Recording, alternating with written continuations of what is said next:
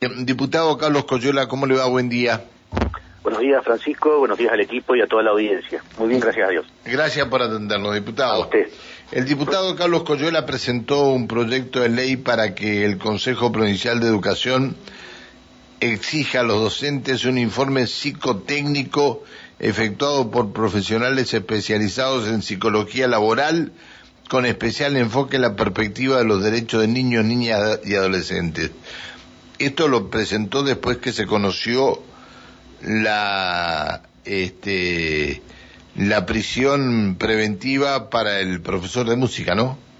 Efectivamente, Francisco, entiendo que, que todos debemos aportar, no solo del Estado, sino también de la sociedad civil, a que estas, este, estos hechos no vuelvan a ocurrir.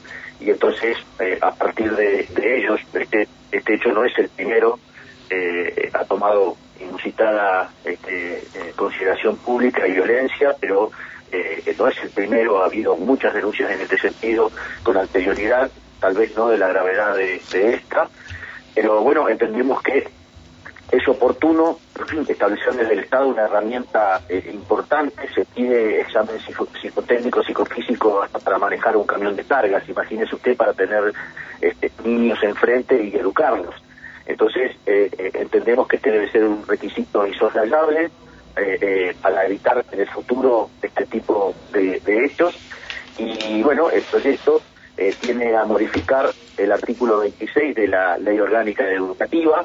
ese artículo hoy, por eso yo presenté dos proyectos, ese artículo hoy tiene, dice que para en ningún caso se podrá tomar un docente que haya cometido delitos contra lesa humanidad, delitos contra el sistema democrático y delitos contra la integridad sexual.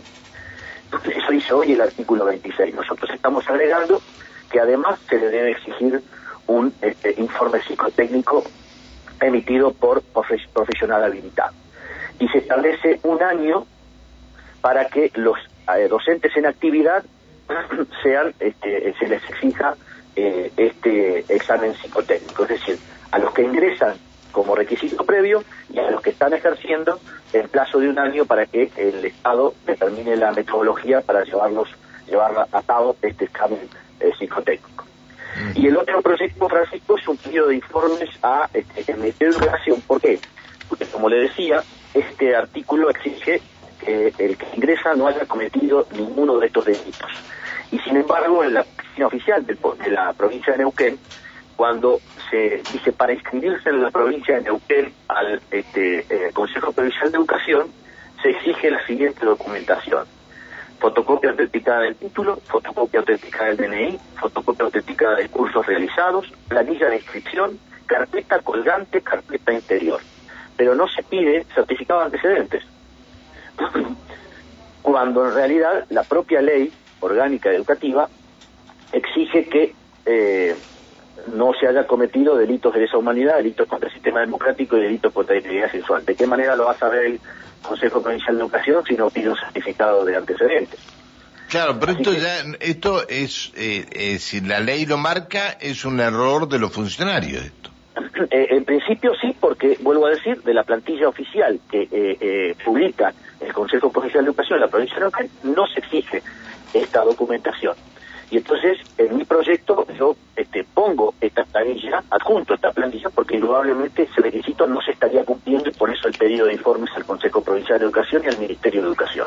Y fundamentalmente el otro que entendemos, el otro requisito que entendemos sustancial, es decir, que pasen una pericia psicológica, psicotécnica, eh, aquellos que eh, eh, pretenden estar, hacer este fundamentalísimo este trabajo que es el, educativo y que van a estar frente a este, menores de edad que todos sabemos, eh, eh, indudablemente por esa condición etaria, eh, tienen una, un poco de vulnerabilidad y, entonces indudablemente los, las personas que están al frente del aula deben ser pasados por un muchos más requisitos que en otros este, trabajos. Esto es esencial, así como es tan importante la docencia. A mí eh, diputado, ah, ahí estamos, ahí estamos, ahí estamos. Este, a mí me, llamó la atención eh, dos cosas en el caso de esto del profesor Carlos Herrera. Eh, yo creo que la, principal es eh, lo que sucedió en la escuela 67, si mal no tengo por aquí hecho.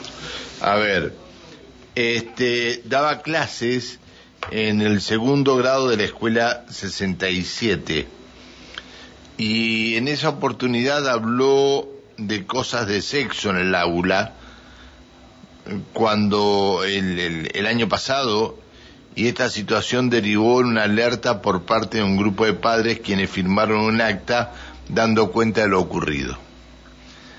Aparentemente la dirección de esa escuela no elevó al Consejo Provincial de Educación el acta que habían firmado los vecinos. Eh, al poco tiempo Herrera dejó de dar clases allí y actualmente toda la carga horaria la concentraba en el Jardín 31. Es decir, yo creo que, que hay que, no sé, pero eh, eh, los inspectores y todo lo demás también tienen que tener una mayor participación en todo lo que sucede en las escuelas, ¿no? Efectivamente, Francisco, el Estado indudablemente es el principal actor eh, en el sistema educativo y por supuesto es que ejerce el poder de policía y el poder, de, poder del control. Entonces, indudablemente que eh, obviamente no es responsable directo de una este, de una acción tan reprochable como esta, pero sí eh, eh, es responsable de que esto se prevenga y en el caso de que haya la primera alerta, actuar. Es decir, claro que hay una responsabilidad oficial en este sentido, vuelvo a decir, no del hecho puntual, porque eh, el hecho puntual es responsabilidad del autor, pero sí de la prevención, sí de ejercer el poder de policía, sí de tomar enseguida, inmediatamente, eh, las medidas necesarias, como puede ser la separación de cargo, la instrucción de un sumario, por supuesto, eh, establecer una pericia psicológica, es decir, eh, el Estado es el principal garante de los derechos del niño en este caso. Por supuesto, hay que redoblar los esfuerzos para llevar adelante todas las acciones. En esta que nosotros estamos proponiendo, me parece central, es que pasen y aprueben un examen psicotécnico este, aquellos que pretenden estar al frente de un aula. Bien, bien. Me parece, me parece bárbaro, me parece bárbaro. Puede ser que, que lo tengan en cuenta el resto de los diputados, ¿no?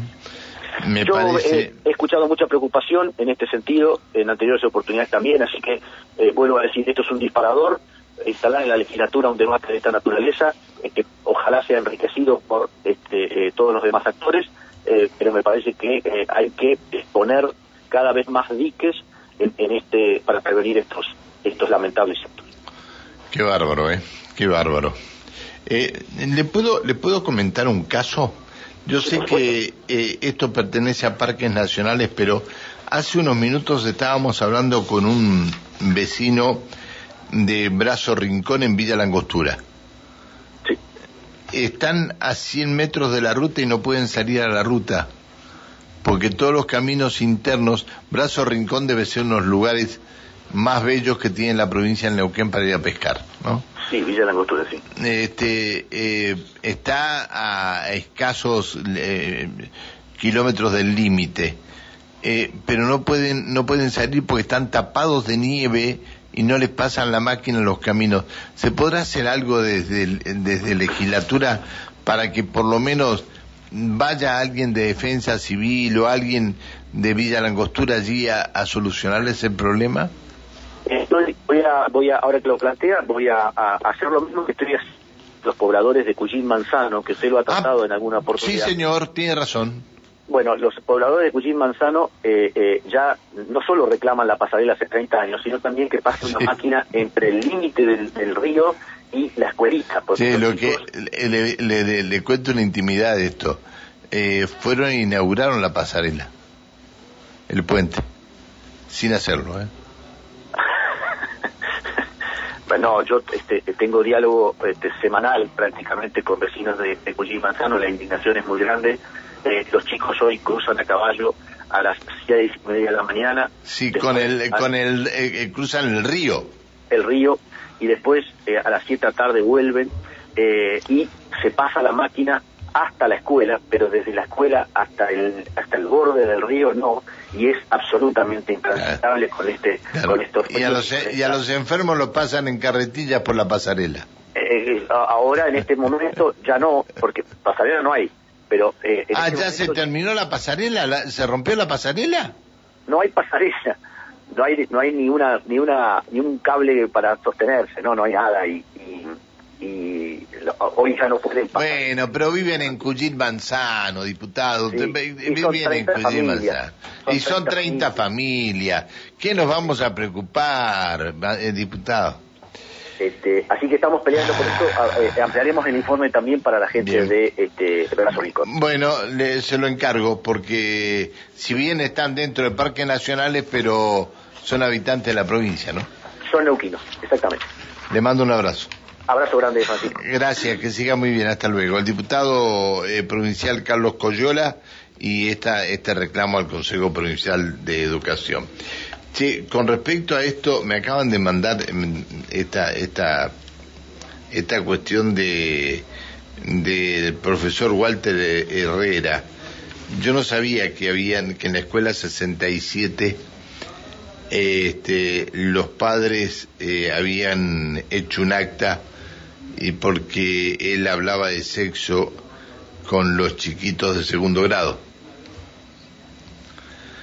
Yo sé que es un tema hablar de, del ASI, pero eh, me parece que tendrían que convocar la justicia, tendría que convocar a las mamás de la escuela 67. Y esa acta, por lo que nos dijeron desde el Consejo, eh, los directivos deberían haberla mandado al Consejo. Bueno. Y no figura ningún acta. No figura, no figura en el Consejo.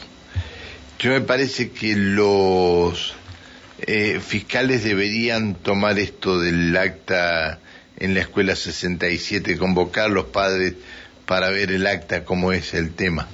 Y si está en la escuela y si los directivos dijeron de no mandar a la escuela, de no mandar al consejo o no elevar el acta. O si la elevaron, porque una vez la han elevado al consejo, el consejo no ha hecho nada. Y alguien se le perdió en el camino, también deberá hacerse responsable. Bueno. Si se perdió no la van a encontrar. Ah, también. Qué problema, por Dios. Ay, qué cosa. 828.